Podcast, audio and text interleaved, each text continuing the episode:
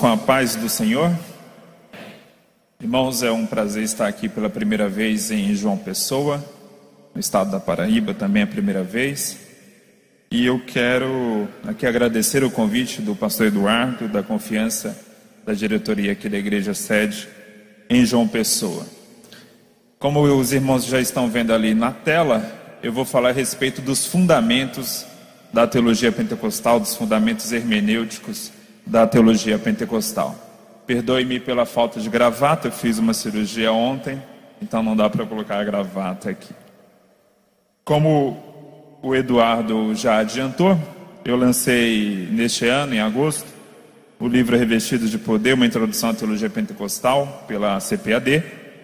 Esse livro, o objetivo central dele é que quem tem interesse, e de alguma forma todos nós que lidamos com o ensino bíblico no meio pentecostal devemos ter esse interesse, mas quem tem interesse em entender o que é ser pentecostal, o que é a teologia pentecostal, aqui vai encontrar um caminho introdutório, onde eu trato de diversos assuntos, eu falo a respeito do básico, né, do batismo no Espírito Santo, sobre dons espirituais, mas também algumas discussões inéditas aqui em língua portuguesa. Uma questão que no capítulo 8 que eu discuto é a questão da relação das línguas, a linguística, a, os estudos psicológicos, que muitas vezes são usados para desacreditar a glossolalia ou falar em línguas.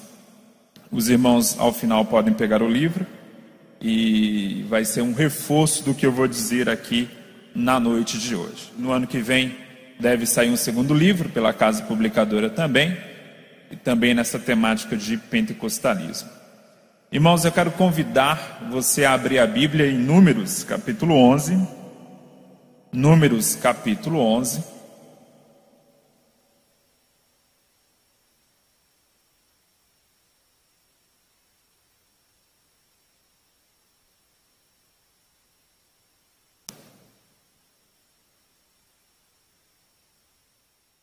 Números capítulo 11.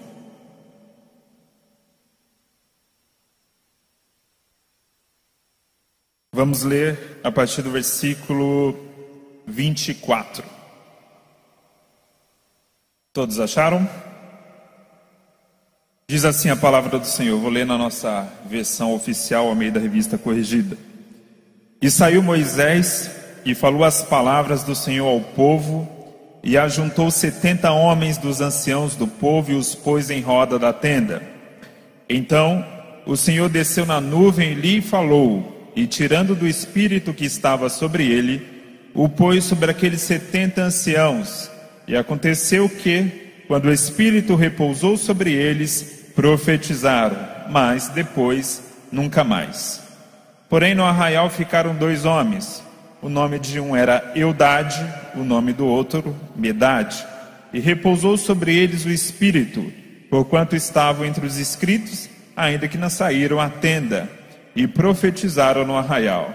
Então correu um moço e o anunciou a Moisés e disse: Eudade e Medade profetizam no arraial. E Josué, filho de Num, servidor de Moisés, um dos seus jovens escolhidos, respondeu e disse: Senhor meu, Moisés, proíbe-lhe. Porém Moisés lhe disse: Tens tu ciúmes por mim? Tomara que todo o povo do Senhor fosse profeta que o Senhor lhes desse o seu espírito. Depois Moisés se recolheu ao arraial, ele e os anciãos de Israel.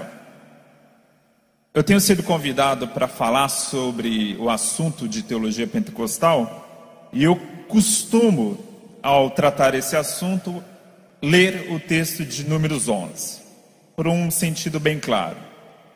A doutrina pentecostal do revestimento de poder, que nós também chamamos de batismo no Espírito Santo, e que é acompanhado pelo falar em línguas, ele tem uma base bíblica muito sólida. E é uma base que começa já no Antigo Testamento.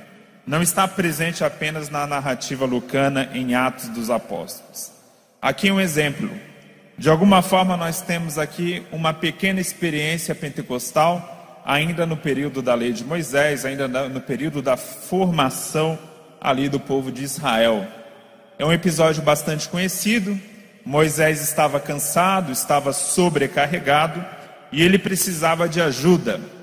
Quando ele clama ao Senhor pedindo ajuda, o Senhor dará a ele a sabedoria de escolher as 70 anciãos, para que esses 70 anciãos pudessem ajudá-lo no trabalho ali na, em gerir e, e fazer a, o processo de justiça, inclusive no, na nação de Israel. E o caso bem curioso é o processo como isso se dá, como que esses 70 anciãos são chamados.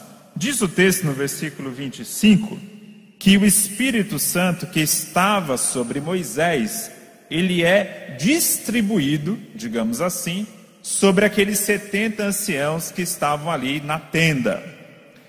E, a, e, o texto é bem claro ao dizer o seguinte, no versículo 25: E tirando do espírito que estava sobre ele, o pôs sobre aqueles setenta anciãos.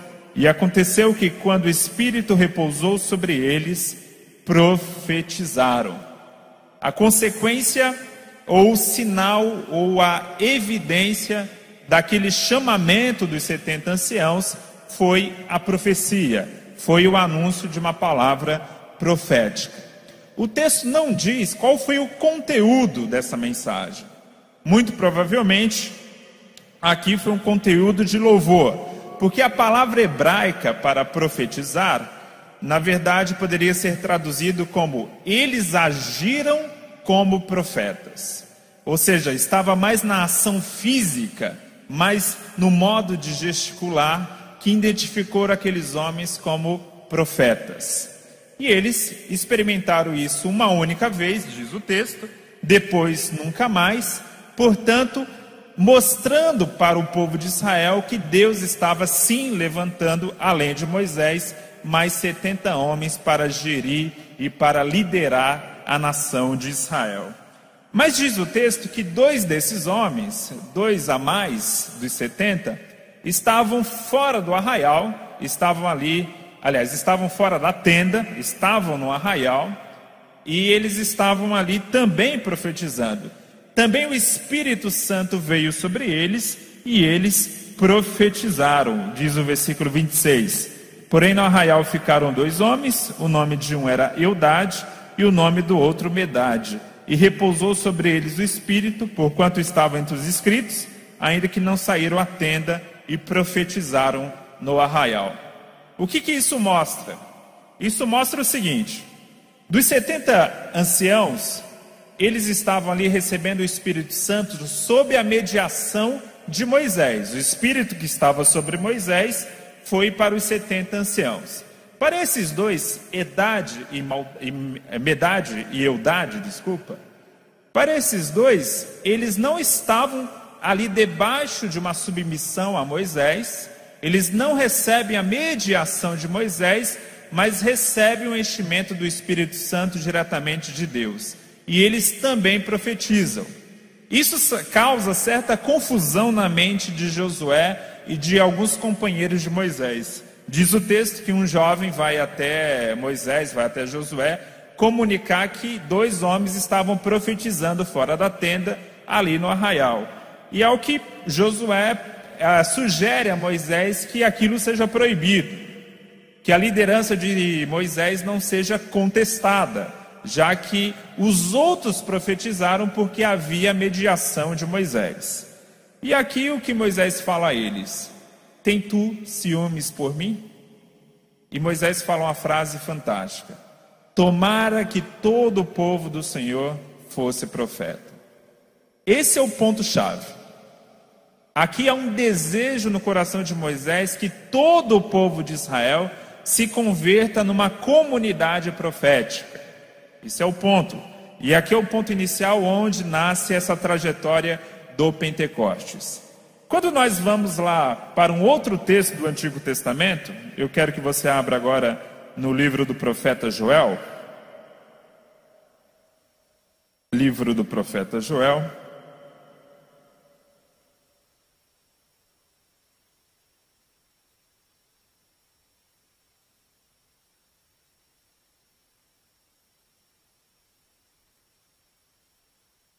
no capítulo 2, um texto ainda mais conhecido.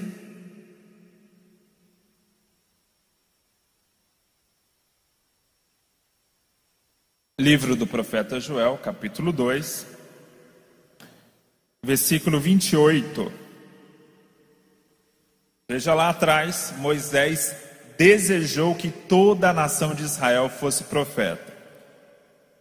Joel anos depois, séculos depois, levantado por, pelo Senhor em uma profecia, anuncia a respeito do futuro. Ele diz assim: E há de ser que depois derramarei meu espírito sobre toda carne. Quando ele está dizendo sobre toda carne, há uma tradução que traz o sentido sobre todo tipo de pessoa. Aqui não está querendo dizer que o Espírito Santo seria derramado sobre todas as pessoas, mas que seria derramado sim sobre todo tipo de pessoa, não apenas mais sobre a liderança, mas jovens, velhos, crianças, homens e mulheres, não importa o nível social, não importa o gênero, não importa a idade, todas as pessoas agora poderiam receber o Espírito Santo, poderiam receber esse revestimento do Espírito Santo. E diz o profeta Joel que esse recebimento derramarei o meu espírito sobre toda a carne, e os vossos filhos e as vossas filhas profetizarão. O mesmo padrão de Números 11. Os 70 anciãos receberam o Espírito Santo e profetizaram.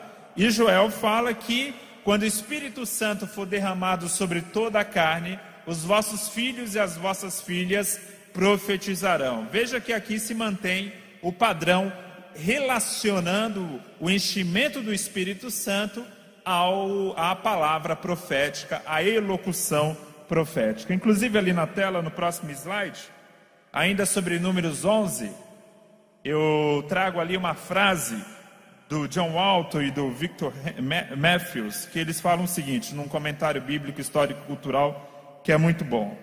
São dois autores não pentecostais, dois grandes especialistas em Antigo Testamento. Eles, ao comentar o texto de Números 11, eles falam: aqui o acontecimento não resultou em mensagens proféticas do Senhor, mas serviu de sinal de que o poder de Deus estava sobre as autoridades. Na, nesse aspecto, poderia ser comparado ao fenômeno de línguas que desceram sobre os apóstolos em Atos 2. Claramente, quando nós lemos Atos 11, aliás, quando lemos Números 11, desculpa, lembramos imediatamente de Atos 2. O Espírito Santo é derramado, as pessoas começam a falar só que no Antigo Testamento a marca dessa fala era a profecia, e no Novo Testamento a marca dessa fala é o falar em línguas. Mas o que, que liga o falar em línguas à, à profecia do Antigo Testamento? Ambos são elocuções proféticas, ambos são uma palavra inspirada ou impulsionada pelo Espírito Santo de maneira sobrenatural, que marca, que sinaliza o enchimento do Espírito Santo. Isso acontece em Números, é desejado por Moisés para que todos em Israel experimentassem aquilo. Joel profetiza que haveria sim no futuro uma comunidade profética e nós vemos o cumprimento disso em Atos. Mas antes disso, nós temos um outro episódio também bem interessante, que é em Lucas, capítulo 1. Abra sua Bíblia em Lucas, capítulo 1.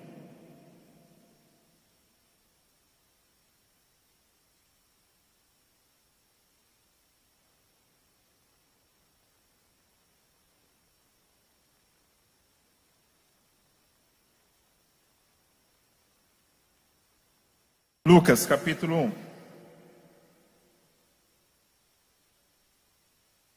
Vamos ler a partir do versículo 39. Lucas é o único evangelista que registra esse fato, porque Lucas tem uma ênfase muito grande no relacionamento do Espírito Santo com a pessoa de Jesus. É uma marca do evangelho de Lucas. E diz o texto o seguinte: naqueles dias Levantando-se Maria, foi apressada às montanhas, a uma cidade de Judá. Maria estava grávida de Jesus e Maria vai visitar a sua prima Isabel. Como eu sempre lembro, naquela época não havia WhatsApp, nem Facebook e nem telefone. Então Maria não comunicou a Isabel a respeito dessa viagem. Era uma viagem que durava mais ou menos quatro dias. E aí Maria chegou então à casa de Isabel, à casa de Zacarias, o esposo de Isabel. E diz o versículo 40: entrou em casa de Zacarias e saudou a Isabel. E aconteceu que, ao ouvir Isabel a saudação de Maria, a criancinha, a criancinha aqui, João Batista, que estava no ventre de Isabel, a criancinha saltou no seu ventre. E Isabel foi cheia do Espírito Santo. O que, que acontecia no Antigo Testamento quando alguém era cheio do Espírito Santo? Números 11 profetizava, né? E diz o versículo 42: E exclamou com grande voz e disse: Bendita és tu entre as mulheres, e bendito o fruto do teu ventre. Veja só, ela profetiza aqui. Isabel não sabia nem sequer que Maria estava grávida. Ela não sabia. E ela não sabia que Maria estava grávida do Messias. Mas ela é cheia do Espírito Santo e ela é levantada em profecia e ela diz: Bendita és tu entre as mulheres, e bendito o fruto do teu ventre. Há um outro episódio ainda também, aqui em Lucas 1, no versículo 67. Vale lembrar que quando é, Zacarias, que era sacerdote, o esposo de Israel, recebe a promessa do filho de João Batista, ele fica um tanto incrédulo e ele recebe uma punição, um juízo, ele fica mudo. Mas diz o versículo 67 que o Senhor torna a abrir a boca de, João, de Zacarias. E diz o versículo 67: e Zacarias, o pai de João Batista, foi cheio do Espírito Santo e profetizou. É impossível negar que há muita evidência bíblica que liga o enchimento do Espírito à profecia. Isso na antiga aliança. Ah, mas nós estamos lendo um texto do Novo Testamento. Porém, esses dois personagens aqui ainda fazem parte da antiga aliança. São dois personagens que estão vivendo ainda num período que Jesus não havia é, sido morto e nem ressuscitado. Eles são pais do último profeta do Antigo Testamento. Como disse Jesus, o último profeta foi João. A profecia nos moldes do Antigo Testamento duraram até João. Então, Zacarias e Isabel respeitam esse padrão do Antigo Testamento, que Deus levanta algumas pessoas, enche essas pessoas do Espírito Santo, porque elas são levantadas para uma missão especial, e o sinal, a evidência desse enchimento do Espírito Santo é a profecia. Quando nós vamos para a nova aliança, vamos lá para Atos, Jesus já havia morrido, Jesus já havia ressuscitado, e nós chegamos no texto famosíssimo de Atos, que é Atos capítulo 2. 2, versículo 4, que diz o seguinte: E todos foram cheios do Espírito Santo. Veja que a expressão aqui é muito parecida com o padrão do Antigo Testamento. E todos foram cheios do Espírito Santo. E começaram a falar em outras línguas, conforme o Espírito Santo lhes concedia que falassem. Da mesma forma como no Antigo Testamento, esse falar em línguas, ele substitui a profecia, porém, volto a repetir, tanto a profecia como o falar em línguas são falas, são elocuções. Tem toda uma lógica aqui. Porque o Senhor está levantando essas pessoas para serem mensageiros do Evangelho. Alguém pode perguntar, mas a evidência do batismo no Espírito Santo não poderia ser o dom de cura, não poderia ser o discernimento de espírito, não poderia ser o dom, por exemplo, é, da fé? Não. Por quê? O dom, no caso aqui do falar em línguas, ele está relacionado ao propósito principal do batismo no Espírito Santo que está registrado em Atos 1:8, quando Jesus foi claro e disse: "E recebereis a virtude do Espírito Santo que há de vir sobre vós, e ser-me-eis testemunhas".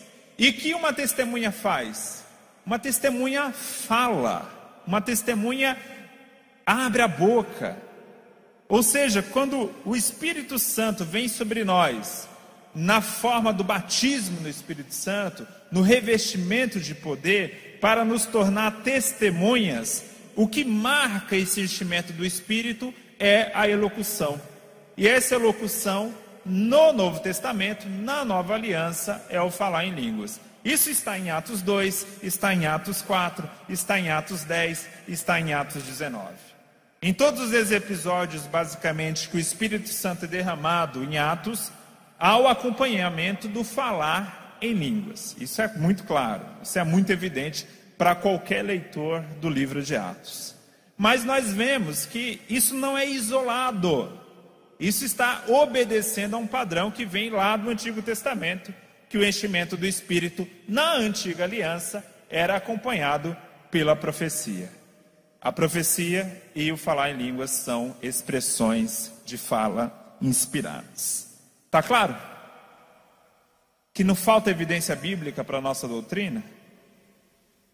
Do Antigo ao Novo Testamento, a gente não pode ser acusado de ler apenas um livro da Bíblia e concluir apenas de um livro da Bíblia que há essa doutrina do revestimento de poder acompanhado pelo falar em línguas. Não, desde o Antigo Testamento há essa lógica. Deus levanta um povo para uma missão especial, com a diferença que na antiga aliança ele levantou apenas algumas pessoas, apenas algumas pessoas tiveram esse privilégio, mas lá no Antigo Testamento já estava a semente do que aconteceu hoje.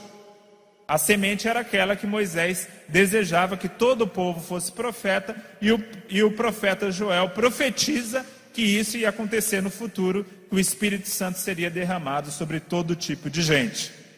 Quando Atos 2 acontece, e quando Pedro vai justificar esse derramamento do Espírito Santo, ele recorre justamente a Joel. Ele recorda desse texto de Joel e ele fala: Aqui hoje está se cumprindo a palavra do Senhor ali que Joel havia profetizado. Então há toda uma relação bíblica entre Números 11, entre Joel 2 e Atos 2, 10 e 19. Há uma ligação muito próxima. E aqui, próximo slide.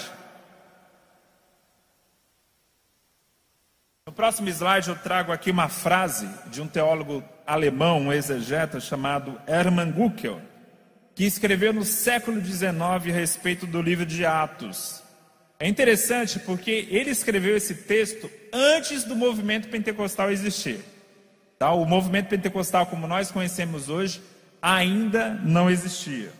E o Hermann Guckel era um teólogo liberal, era um exegeta liberal, era aquele que não acreditava muito em questões sobrenaturais. Mas quando ele vai para o texto de Atos, ele escreve o seguinte: os sintomas da presença do Espírito Divino foram mais claramente e visivelmente presentes na glossolalia. Olha só. Os sintomas da presença do Espírito Divino foram mais claramente e visivelmente presentes no falar em línguas na glossolalia, que é o termo técnico em grego, né? A glossolalia. Tal comportamento é visto como aquela manifestação do Espírito que a descida do divino é percebida de forma mais fácil e direta. Portanto, não é suficiente dizer que a glossolalia foi o dom mais visível do Espírito. Era ao mesmo tempo o mais característico. Olha só. Esse texto, volta a repetir, escrito antes do movimento pentecostal moderno existir. Mas exegeta, o cara vai avaliar o texto bíblico, ainda que ele não acredite no livro, ele vai avaliar e não chega a outra conclusão ele chega à conclusão seguinte: o falar em línguas não era um dom a mais relacionado a esse revestimento de poder, era o dom mais característico, era o que marcava a presença divina ali do enchimento do Espírito no livro de Atos. No próximo slide, nós temos uma frase de um outro exegeta, do James Dunn. James Dunn é um, um teólogo metodista britânico é um dos maiores especialistas em Novo Testamento hoje, ainda vivo. O, de, o, o James Dunn não é pentecostal. É, inclusive, há um livro dele combatendo a ideia do batismo no Espírito Santo, que é um livro da década de 70, muito usado pelos tradicionais. Mas num livro posterior a esse, no livro ainda sem tradução em português, o livro a tradução seria Jesus e o Espírito, o James Dunn meio que dá uma balançada para o pentecostalismo. Ele fala o seguinte: a favor da tese pentecostal, deve-se dizer basicamente que sua resposta está enraizada no Novo Testamento com mais firmeza do que se pensa. Certamente é verdade que Lucas considera a glossolalia, falar em línguas do Pentecoste, como sinal externo do derramamento do Espírito. O fato é que sempre que Lucas descreve o dom do Espírito, este é acompanhado e manifestado pela glossolalia. Então, a consequência, não desprovida de realismo, é que Lucas tentou descrever o falar em línguas como a prova física inicial do derramamento do Espírito. Não é um pentecostal falando, é um crítico até do pentecostalismo. Mas quando a pessoa é honesta na sua leitura da Bíblia, quando vai em Atos e enxerga que sempre há uma relação do enchimento do Espírito com o falar em línguas, não tem como tomar uma outra conclusão. E foi essa conclusão que fez nascer o movimento pentecostal. Porque o movimento pentecostal não nasceu na rua Azusa. Ela nasceu, o movimento, na verdade, nasceu em 1901, numa escola. Charles Fox Pan era um metodista, ele tinha uma escola chamada Escola Bíblica Betel, e ele ali com um grupo de alunos, começaram a estudar o livro de Atos. E eles chegaram, a partir daquele estudo, à conclusão que o enchimento do Espírito era acompanhado pelo falar em línguas. Eles chegaram nessa conclusão primeiro, antes de terem a própria experiência. Normalmente se acusa o pentecostalismo de primeiro ter a experiência e depois buscar alguma bagagem bíblica para justificar essa experiência. Não. Ali, primeiro, eles chegaram a uma conclusão teológica e depois eles foram buscar a experiência e tiveram a experiência. Numa vigília, no dia 1 de janeiro de 1901, portanto, primeiro dia do século 20, ali o derramamento do Espírito acontece na escola bíblica Betel e uma aluna chamado, chamada Agnes Osman, ela é batizada no Espírito Santo, ela é revestida de poder e ela começa a falar em línguas ela começa a falar em chinês. Ela falou por três dias seguidos. Né? Isso, uma aluna, ela já tinha chegado à conclusão que isso era a conclusão natural de uma leitura do livro de Atos. Ela e os demais alunos daquela escola. E a partir dessa escola, dos ensinos do Charles Fox Pan, é, que William Seymour, lá no Texas, ele recebe esse ensinamento e depois vai para a Califórnia e acontece ali o grande avivamento na Rua Azusa, em Los Angeles, no estado da Califórnia. E graças a Deus esse pentecostalismo se espalhou pelo mundo todo. O que fica claro na nossa doutrina pentecostal, irmãos, é que o batismo no Espírito Santo tem um propósito missiológico. O batismo no Espírito Santo é um dom espiritual, mas é um dom espiritual não voltado para dentro da igreja. Ele é voltado para fora da igreja. Ele nos leva para fora para trazer a mensagem do Evangelho. O intuito do batismo no Espírito Santo é tornar o crente uma testemunha mais eficaz do Evangelho. Não quer dizer que uma pessoa não batizada não possa ser testemunha. Não é esse o ponto. A questão é que, uma vez que nós somos revestidos de poder, nós nos tornamos uma testemunha mais corajosa e ousada para anunciar o Evangelho. Não é à toa que o movimento pentecostal cresceu tanto. Como eu disse, nasceu numa escola no estado do Kansas, numa cidade pequena, uma cidade agrícola chamada Topeka. E hoje, basicamente, nós somos 800 milhões de pentecostais no mundo. O pentecostalismo cresce de maneira avassaladora. Não mais no Brasil. O Brasil está um pouco estancado. Mas no mundo todo o pentecostalismo continua crescendo de forma extraordinária. Muito provavelmente o Brasil já deixou de ser o maior país pentecostal do mundo. Talvez hoje nós sejamos o terceiro maior país pentecostal. Já perdemos esse posto possivelmente para a Nigéria e para a China. O interior da China está sendo tomado pelo pentecostalismo. E a China é um país de um bilhão de habitantes.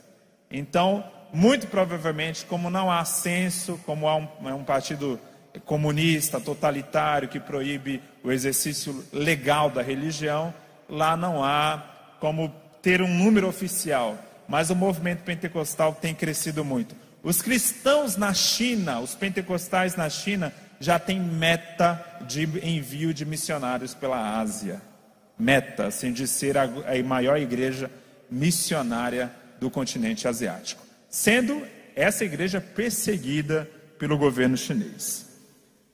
Isso é um efeito prático do pentecostalismo, da crença que eu sou revestido de poder, portanto eu sou capaz de abrir a minha boca, porque o Espírito Santo me capacitou a falar do Evangelho, a anunciar o Evangelho pela rua. Eu não preciso de uma autorização pastoral para isso, eu não preciso de uma ordenação, eu não preciso ter um ministério, basta eu ser revestido de poder, ser cheio do Espírito Santo, ser ali uma testemunha eficaz de Jesus e eu posso então evangelizar. Essa é uma marca muito presente do pentecostalismo e uma marca que nós vemos que, graças a Deus, nos levou a conhecer o Evangelho. Possivelmente todos nós, ou 99% de quem está aqui nessa noite, chegou ao Evangelho por meio de, da pregação de algum pentecostal. No próximo slide, tem o texto, tem um pequeno texto do Robert Menzies. Robert Menzies, na minha visão, é o melhor teólogo pentecostal vivo hoje. Compre os livros do Robert Menzies. A CPAD tem um livro dele chamado Pentecostes. É, é o único livro publicado pela CPAD dele. Há um livro esgotado. É bom mandar e-mail lá para a editora Vida, pressionando a editora Vida a republicar um livro chamado No Poder do Espírito que foi escrito por ele pelo pai, William Menzies. O pai dele foi fundador da Sociedade de Estudos Pentecostais em 1970 nos Estados Unidos, um, uma, uma organização extraordinária que tem ensino é, fantástico sobre o pentecostalismo de várias áreas, que vai da ciência, a teologia, a psicologia. É, o Robert Menzies hoje é missionário na China e a sua tese de doutorado ele fez na Escócia sob a direção, sob a orientação do Marshall, que é um teólogo metodista que foi já falecido, um dos grandes exegetas do século XX. E William Menzies, desculpa, o Robert Menzies, na tese dele, ele vai mostrar o seguinte: que essa ideia da profecia como relacionada ao enchimento do Espírito Santo, ela está presente em toda a literatura judaica do período intertestamentário. Toda aquela literatura produzida entre Malaquias e Marcos, naquele período do chamado 400 anos do silêncio, ali a literatura judaica, quando tratava do assunto de profecia, estava relacionando esse assunto ao enchimento do Espírito Santo. Ele mostra, ele resgata textos a respeito disso e mostra que não só na Bíblia, no Antigo Testamento, mas também nos textos judaicos daquela época, naquele texto judaico que influenciou o pensamento da igreja primitiva, estava presente essa ideia do enchimento do espírito também relacionado à elocução profética. Um trabalho fantástico. Esse livro dele, que é uma tese de doutorado, deve sair esse ano ainda pela editora Carisma. Vai ser um trabalho extraordinário. Outro ponto que eu quero aqui, próximo slide, falar aqui um pouco agora a respeito da nossa hermenêutica pentecostal. Vocês que são do seminário sabem muito bem o que é hermenêutica. Se algum irmão não sabe, hermenêutica se refere a como nós interpretamos a Bíblia, ou são quais são os métodos de interpretação da Bíblia. Existe uma hermenêutica pentecostal porque nós temos algumas ênfases diferentes dos irmãos tradicionais. A primeira ênfase é a seguinte: a narrativa bíblica não é apenas registro histórico, mas também é material de cunho teológico. Ou seja, Atos, que é narrativa, que são histórias, essas histórias aqui não são apenas uma curiosidade histórica. Ela foi colocada de uma forma a nos apresentar doutrina também. O John Stott, que é um teólogo fantástico, que é um, um dos melhores teólogos que o século XX nos deu, o John Stott, infelizmente, defendeu uma tese muito furada. no livro Batismo e Plenitude do Espírito, é, lançado pela editora Vida Nova na década de 70, nesse livro ele defende a tese de que nós não poderíamos tirar a doutrina do livro de Atos, porque o livro de Atos é narrativa. Essa é uma tese que você vai ouvir na boca de vários tradicionais. Mas essa é uma tese furada. Lucas, quando escreveu Atos, quando escreveu o Evangelho, não escreveu apenas para nos trazer informações históricas. Ele, traz, ele também trouxe aqui conteúdo teológico. Isso é muito claro. E eu vou dar uma prova para vocês aqui. E eu quero que vocês façam um pequeno exercício agora. Abra a Bíblia em Atos, capítulo 2. Versículos 17 e 18. Quem me der essa resposta correta vai ganhar um presente do Eduardo.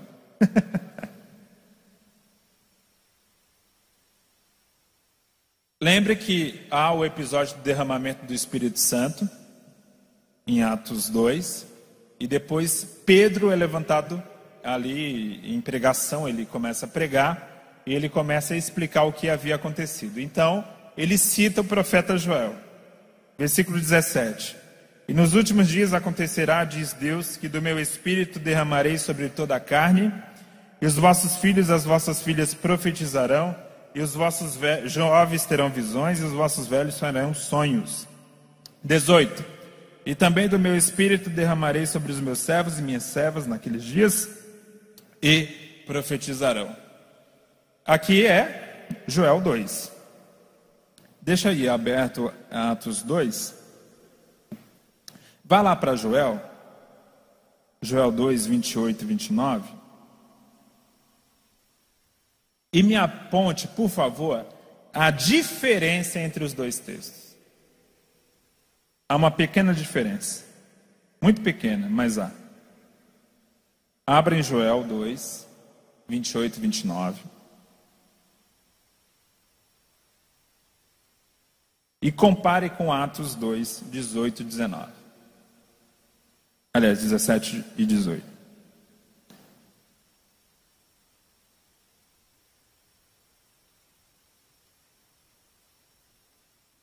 Quem achar a diferença, levante a mão.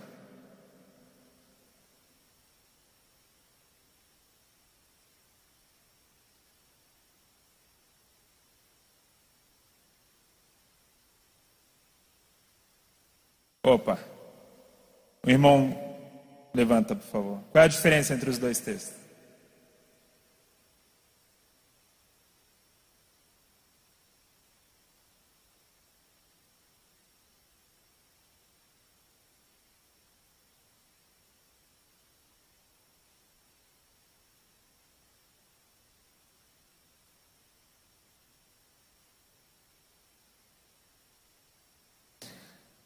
Não, ainda não. Quem falou? E? Isso onde? Atos, no versículo 18. Correto? O irmão achou. Irmãos, a diferença não está basicamente na ordem, porque isso é uma questão só de tradução usada na época. Vai lembrar que ele está lendo o texto é, Lucas aqui está lendo o texto da Septuaginta, que é a tradução do Antigo Testamento que foi escrito em hebraico para o grego. Só que o irmão lembrou muito bem ali. Vá lá para Joel 2. Joel 2, no versículo 29, diz assim: E também sobre os meus servos e sobre as minhas servas, naqueles dias, derramarei o meu espírito. Ponto final. Acaba aí. Derramarei meu espírito. Acabou a frase. Né? Já lá em Lucas capítulo 2, versículo 18, e também do meu espírito derramarei sobre os meus servos e minhas servas, naqueles dias, vírgula, e profetizarão. Esse e profetizarão não está no original hebraico, e nem está na tradução grega da Bíblia hebraica, a Septuaginta. Não está. Aqui é um acréscimo de Lucas. Lucas queria tanto enfatizar que o derramamento do Espírito seria lá no Antigo Testamento relacionado ao falar, ou seja, à profecia, à elocução profética, que ele faz um acréscimo. Aí você fica escandalizado agora, né? Meu Deus, ele adulterou o texto bíblico? Não, não é isso. É o seguinte: naquela época, o texto era escrito sobre um pedaço de couro. Você não tinha como colocar em negrito, você não tinha como pintar de amarelo. Se você quisesse dar uma ênfase sobre determinado assunto, você fazia o quê? Você repetia a frase. A frase no início, que os vossos filhos e as vossas filhas profetizarão, como ele quer dar essa ênfase, ele no versículo 18 repete a expressão e profetizarão. Ele quer enfatizar: olha, a marca principal do enchimento do Espírito é a profecia, é a elocução profética. Isso lá no Antigo Testamento era prometido. E ele dá essa ênfase aqui. Vocês estão entendendo? Aí você vai dizer que Lucas só queria escrever história? Não, a própria ênfase que ele dá tem um caráter teológico muito claro. Ele quer nos provar que a igreja primitiva, ao receber o enchimento do Espírito Santo e ao falar em línguas, está obedecendo a um padrão que vem do Antigo Testamento e que já havia sido profetizado pelo profeta Joel. E ele dá justamente essa ênfase: olha, a elocução profética é justamente a marca que acompanha o enchimento do Espírito. Embora no Novo Testamento, na Nova Aliança, essa elocução se dá por meio do falar em línguas. Tá claro? Então, aqui é uma prova muito clara de que Lucas escreveu com propósitos teológicos também. Outra coisa, a narrativa não é um texto morto, mas é um verdadeiro incentivo de continuidade. Ou seja, quando eu estou lendo uma história, eu me envolvo com a história. E isso é o poder da história. Se você observar bem, a maior parte da Bíblia são histórias. A maior parte da Bíblia, Gênesis, Êxodo, até um pouco de Números, vai lá para Crônicas, para Reis, vai lá para no Novo Testamento para Atos, para os Evangelhos. Basicamente a Bíblia, em sua composição de 70%, é ou são histórias. Por quê? Porque a história tem um poder, a narrativa, de envolvimento. Eu, quando estou lendo uma história, eu me identifico com a história, eu me coloco na história. A narrativa, irmãos, e outro ponto que eu trago aqui, ela é um meio extraordinário de comunicação. Toda aula que é muito técnica, como essa aqui, é muito difícil de se dar. Porque é muito difícil você trazer a concentração das pessoas. Porém, quando você está contando uma história, a história traz concentração para quase todo mundo. Porque todo mundo quer ouvir até o final qual é o resultado daquela história. Não é à toa que tem pregador que ele não prepara a mensagem, o que ele diz para fazer? Contar a história. Por quê? Porque é um meio eficaz de prender a atenção das pessoas. Aí ele começa a contar testemunho, testemunho e vai e enche a pregação só de história. Embora em si não seja errado, desde que, é claro, essa história esteja em conexão com o tema da pregação. Né? Jesus foi um grande contador de história. Jesus, parte dos seus ensinos foi por meio das parábolas, que eram histórias. Então a narrativa tem esse poder de envolvimento, de identificação. Eu olho para a narrativa, eu me vejo nela. Então, quando um cristão quando o, Menzies fala muito a respeito disso na China. Lá na China, o cristão está sobre um governo totalitário que proíbe a pregação do evangelho, sofre perseguição, sofre fome, porque o interior da China é muito miserável. A China é um país rico, mas de povo muito miserável. A riqueza da China é muito concentrada nas grandes cidades. Está sofrendo tudo isso: fome, sede, miséria, perseguição e vê, e lê Atos, e vê lá os discípulos sofrendo com provações, com necessidades básicas, com perseguições.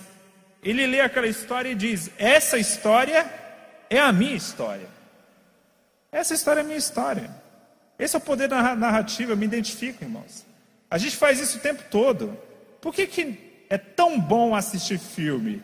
Porque é tão bom assistir até novela. O pastor fica lá batendo, irmão, assista novela. E o povo continua vendo. Porque a pessoa se envolve, ela se identifica com a história. Ela vê, aí ela começa a se ver no galã da novela, né? Aí começa a se colocar lá, né? Naquele beijo lá e tal, mas naquela ilusão, né? Como se eu pudesse estar naquele lugar. Mas o poder da história na Bíblia é esse de mostrar que realmente eu posso viver a mesma história que os discípulos viveram lá no primeiro século. Então, a Bíblia está em narrativa por isso. É claro, a Bíblia não é só narrativa, tem textos descritivos, tem as epístolas, mas se eu for dizer, como o John Stott disse lá na década de 70, que as narrativas não têm é, propósito teológico, eu vou jogar pelo menos 70% da Bíblia para a lata do lixo e vou dizer que é quase nenhuma informação teológica que há nesses livros. Né? É uma tese muito, muito maluca que foi defendida por um grande homem de Deus, mas que hoje em dia quase ninguém aceita. Outra coisa, pode passar o próximo slide. A pneumatologia do Novo Testamento é plural, ou seja, a doutrina do Espírito Santo no Novo Testamento é diversificada. diversificada. Uh, Lucas tem uma ênfase, Paulo tem outra e João tem outra. O Espírito Santo retratado em Lucas é retratado como aquele que reveste a igreja de poder testemunhal, poder missiológico. Essa é a ênfase de Lucas. A ênfase de João é a relação do Espírito Santo com a salvação. E a ênfase de Paulo é a relação do Espírito Santo com a santidade, com o caráter, com o fruto do Espírito. A Bíblia usa a expressão cheios do Espírito no Novo Testamento por seis vezes. Das seis vezes, cinco vezes está nos escritos de Lucas, em Atos e no Evangelho, e uma vez em Paulo. Toda vez, toda vez que Lucas usa a expressão cheio do Espírito, ele relaciona esse enchimento do Espírito a um poder testemunhal, a um poder missiológico. E a única vez que Paulo usa a expressão cheio do Espírito, ele relaciona a santidade à transformação de caráter. Isso está lá em Efésios capítulo 5. Aí o que, que os tradicionais fazem? Os irmãos tradicionais pegam aquela ênfase que Paulo dá e diz o seguinte: ser cheio do Espírito Santo não é falar em línguas, não é profetizar, não é batismo no Espírito Santo. Ser cheio do Espírito Santo é ter caráter ilibado. Conforme Efésios 5, é verdade, está correto. Porém, não é a única é, característica do enchimento do Espírito que a Bíblia dá.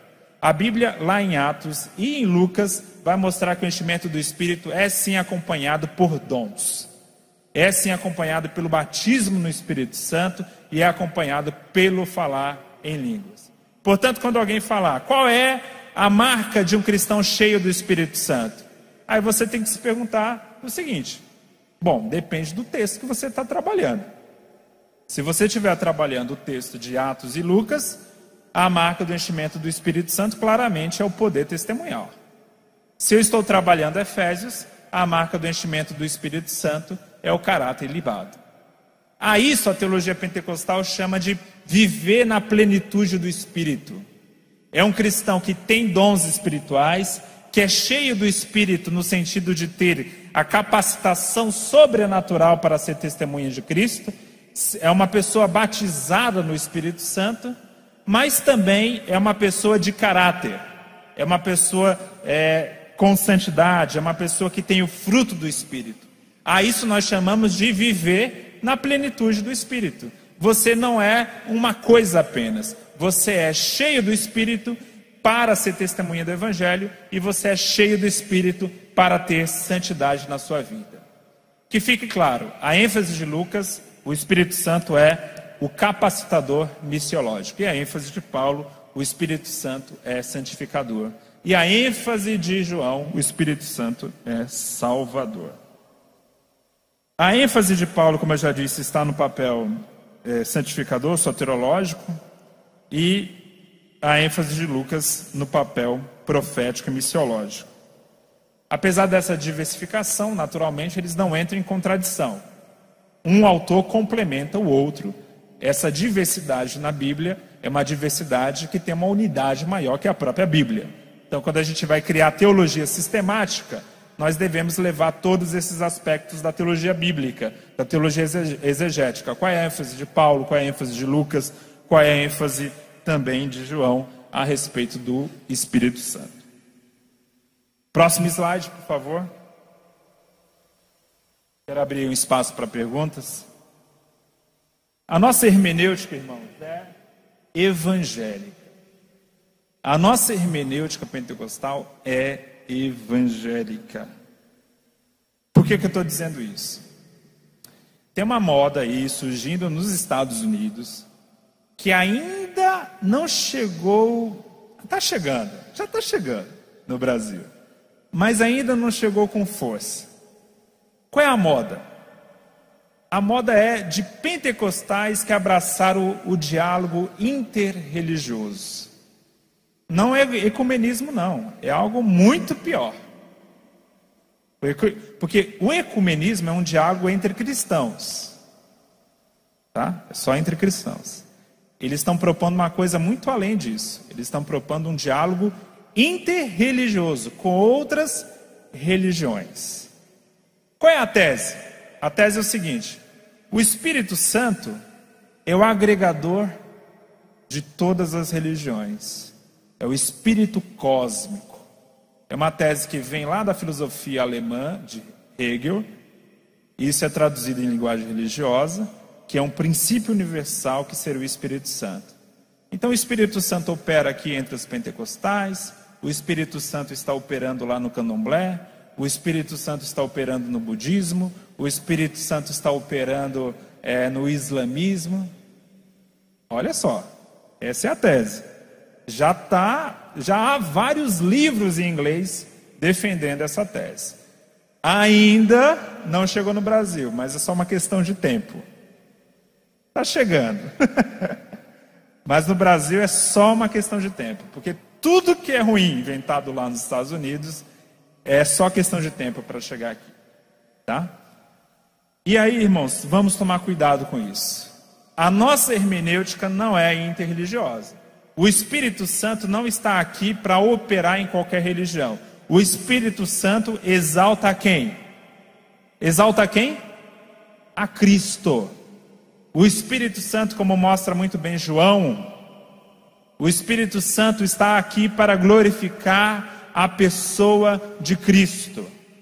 Portanto, o Espírito Santo que opera em favor do, de Buda, de Maomé, de Alá, de, de não sei quem mais, de Exu, não é o Espírito de Deus. Porque o Espírito de Deus, conforme a Bíblia, ele só exalta a pessoa de Cristo Jesus. O que eu estou falando aqui é muito básico, a gente sabe isso desde criança. Mas às vezes a gente precisa voltar para o básico para não abraçar ideias tão estúpidas como essa, que é esse pentecostalismo interreligioso, irmãos. Isso vai chegar aqui, já estou alertando vocês. A nossa hermenêutica também é sobrenaturalista. Ela não é pós-moderna. Tá? A pós-modernidade tem algumas vantagens para os pentecostais. Por exemplo, os pós-modernos contestam o racionalismo moderno. Isso é bom para a gente. De fato, o racionalismo, a ideia que tudo é explicado pela razão, é algo ruim para os pentecostais. Isso é um ponto positivo da pós-modernidade. Porém, outro ponto positivo da pós-modernidade é mostrar o valor da narrativa como formadora de construção doutrinária. Isso também é um ganho que nós ganhamos com a pós-modernidade. Porém, a pós-modernidade também é relativista. A gente não pode abraçar tudo dos pós-modernos. Os pós-modernos não acreditam numa verdade revelada, numa verdade universal, então a gente não pode abraçar isso deles. Né? O, o pentecostalismo, como uma ideia bíblica, ele é atemporal, então ele não é nem moderno, nem pré-moderno, nem pós-moderno. Ele tem que, de alguma forma, ser crítico e absorver aquilo que é bom, do modernismo, do pré-modernismo e do pós-modernismo. Então a nossa hermenêutica, em primeiro lugar, é sobrenaturalista. Nós acreditamos em milagres. Em tudo, irmãos. Pentecostal, e já há no Brasil, pentecostal que não crê que a Bíblia é inerrante, que diz que a Bíblia tem erros. Que pentecostal é esse? Um pentecostal que não acredita que Deus possa operar o milagre de preservar a sua palavra de erros. Irmãos, isso é um absurdo. Pentecostal liberal. Né? Eu sei que eu estou usando uma caricatura do liberalismo aqui, mas só para vocês entenderem. Não dá para ser pentecostal e liberal. Não acreditar em milagre, achar que tudo tem uma explicação científica nos milagres da Bíblia, que tudo na Bíblia é mito, é história, é historinha de caruchinha. Não dá. Se eu sou pentecostal e acredito que Deus intervém no mundo, que Deus realiza milagres, que Ele age de maneira não natural no mundo natural, portanto é muito fácil para mim acreditar que a Bíblia é isenta de erros. Que a nossa hermenêutica é uma hermenêutica pautada no sobrenaturalismo. Tá claro, irmãos? E a gente também não vai falar aquela frase idiota que tudo é milagre. Não. Milagre é justamente uma intervenção fora do natural. Então não, não é tudo que é milagre, não. Esse derramamento de água no copo aqui não é milagre, é algo natural. Agora, se a água começasse a voar, aí sim seria milagre. A gente tem que resgatar essa ideia, porque virou moda também agora dizer, não, tudo é milagre. Não, não, não é. Tá? Então, nossa hermenêutica é sobrenatural. Ficou claro esse ponto? Esses dois últimos tópicos eu vou trazer no meu próximo livro, que vai ser sobre hermenêutica pentecostal, mas eu já quero adiantar para os irmãos para tomarem cuidado com isso, né? Que é uma questão só de tempo para chegar aqui no nosso meio.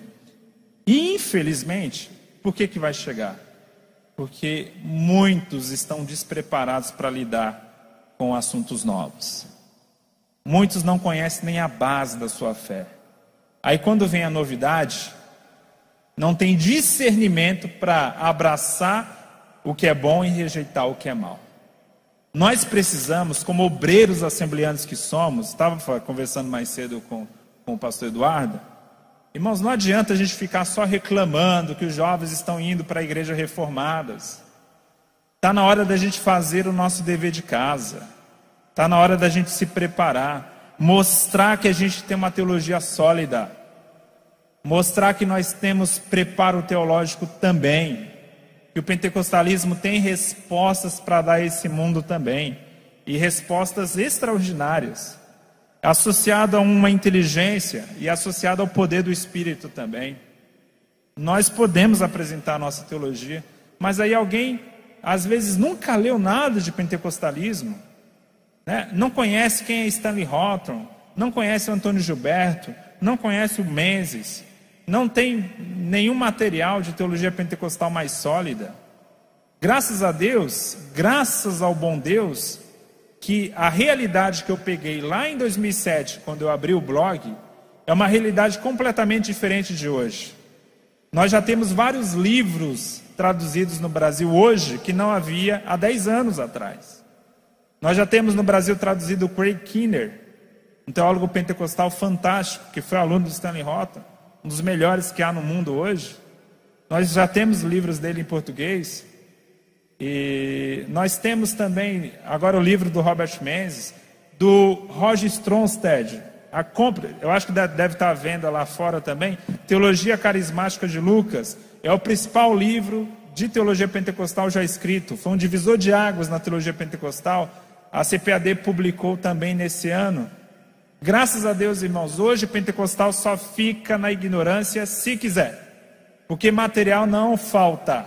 E para de reclamar que livro é caro. O meu tá baratinho, 25 reais só.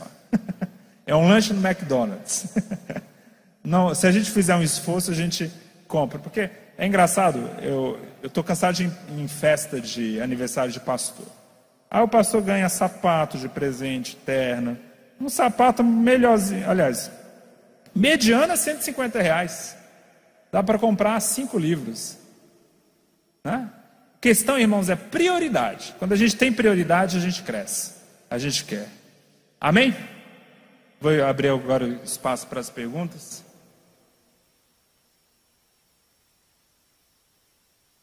Enquanto ele toma uma água e